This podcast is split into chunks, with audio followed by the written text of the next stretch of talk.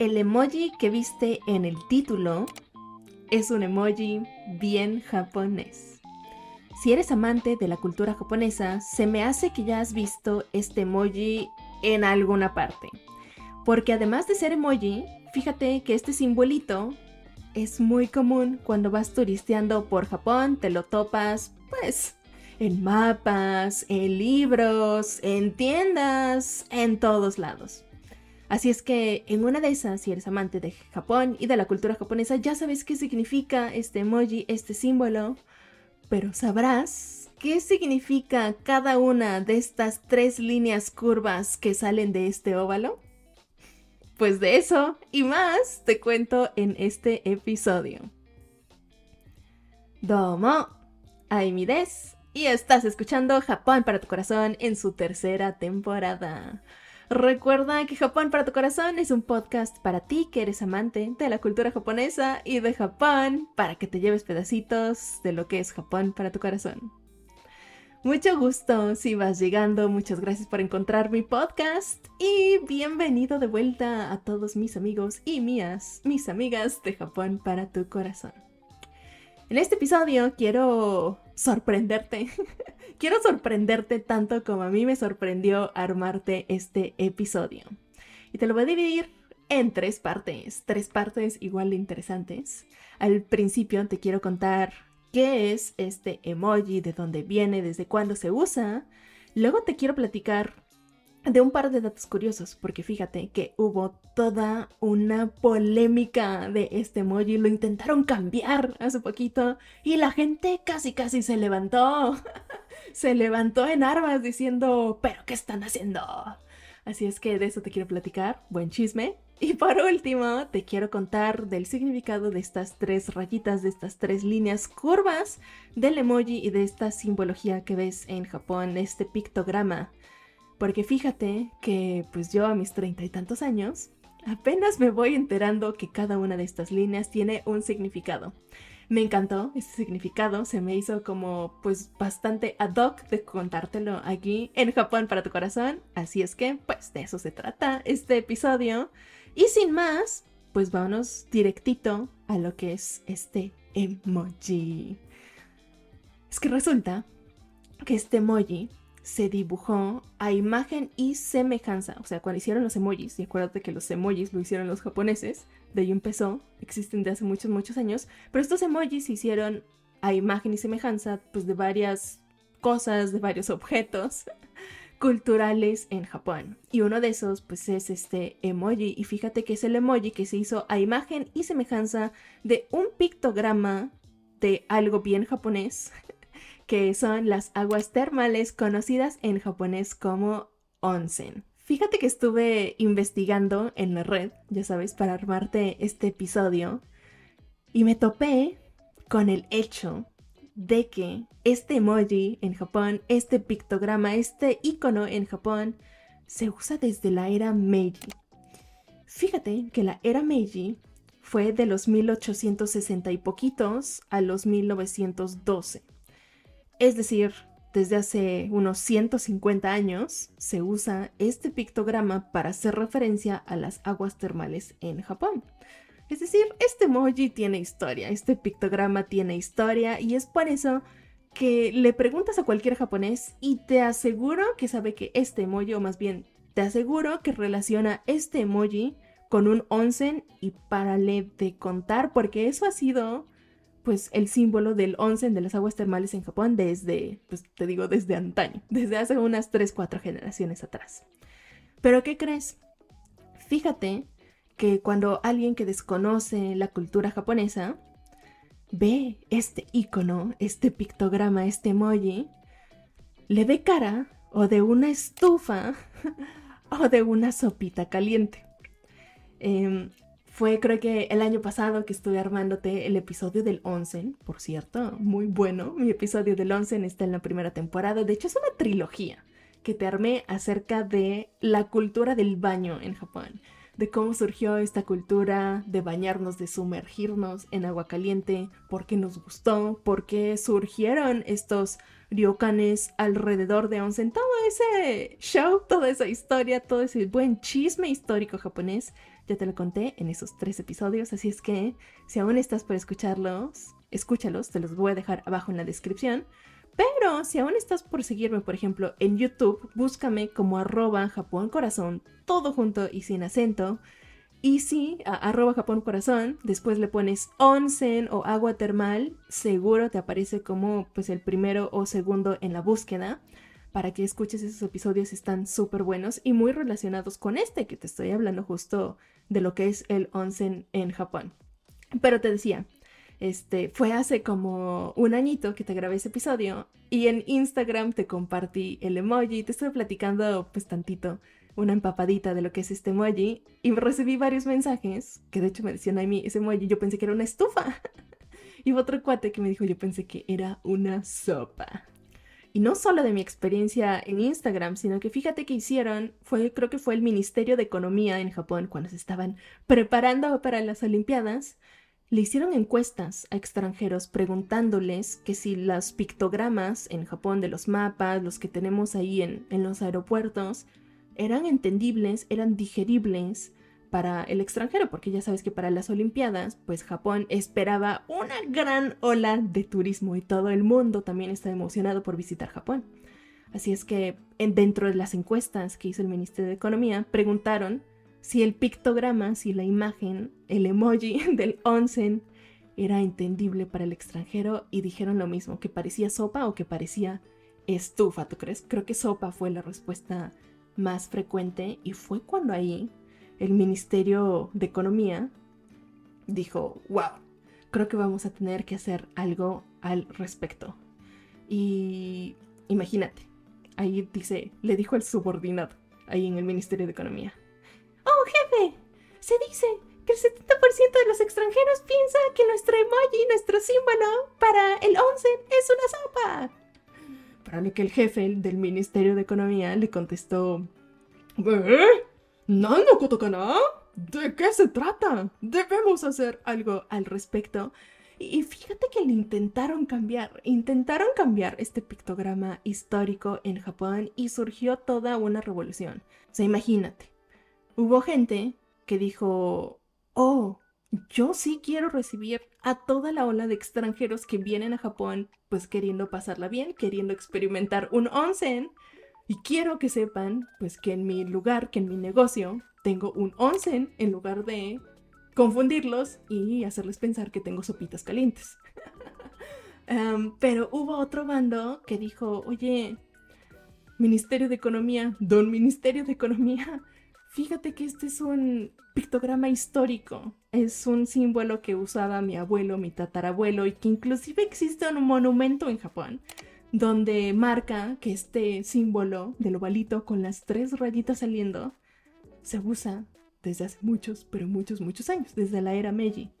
Si es que hubo dos, dos bandos que se dividieron. Uno que quería cambiarlo, que dijo, sí, va, le entramos. Y el otro que dijo, no, aquí no soy, no cuentan conmigo. Ya sabes, como en todos los cambios que, uno a veces busca hacer. Y es entendible, ¿no? Ambas opiniones, porque lo ves del, lado que sí lo quiere cambiar y es que pues para eso son los pictogramas. Para que uno, a pesar de la barrera del idioma, pueda pues llegar a su destino.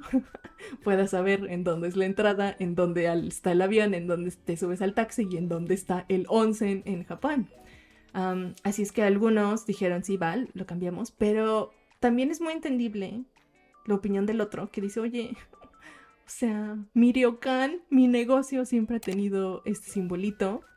Este otro simbolito que me está sugiriendo con dos personas, porque la sugerencia fue dejar el, el, pictograma como el japonés, pero ponerle tres personitas adentro. o sea, hacerle como, como que tres personitas se están cocinando en la sopita. Entonces el japonés, que siempre ha visto el pictograma del onsen, pues con únicamente el ovalito y las rayitas, dijo, yo no quiero a tres personitas cocinándose en mi sopa. Así es que dijo, dijo, no, esto es un tema histórico, es algo cultural, yo lo quiero dejar como es. Em, pero para todo esto, todos ya sabemos qué pasó con las Olimpiadas del 2020. Todo se vino para abajo. Eh, se cerraron las fronteras y pues al final de cuenta quedó esto como una bonita sugerencia. Quien lo quisiera cambiar, lo podía cambiar y quien lo quisiera dejar, pues lo podía dejar. ¿Sale?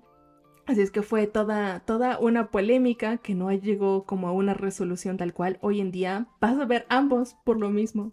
Ah, cuando vayas a Japón, generalmente los lugares a los que yo he ido post temporada de Olimpiadas en Japón aún tiene el, original japonés. O sea, solo el ovalito y las tres rayitas, tal cual como lo muestra el emoji de tu celular. ¿Sale? Pero se me hace un dato curioso que te quería compartir que, que, existe en Japón. Y pues cuéntame, ¿tú qué opinas? ¿Tú qué harías si fueras un negocio en Japón? ¿Lo cambiarías?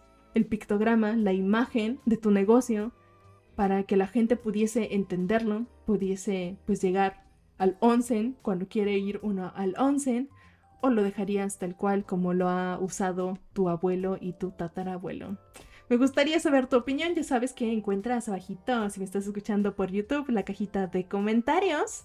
Y si me estás escuchando por otras plataformas de podcast, ya sabes que me encuentras como arroba Japón Corazón, todo junto y sin acento, en varias plataformas de medios sociales, si me quieres pasar a dejar un mensajito con tu opinión. Dicho esto, vámonos ahora sí a la tercera parte de este episodio, a la más esperada, lo que más te quería platicar, y es el significado de estas tres rayitas.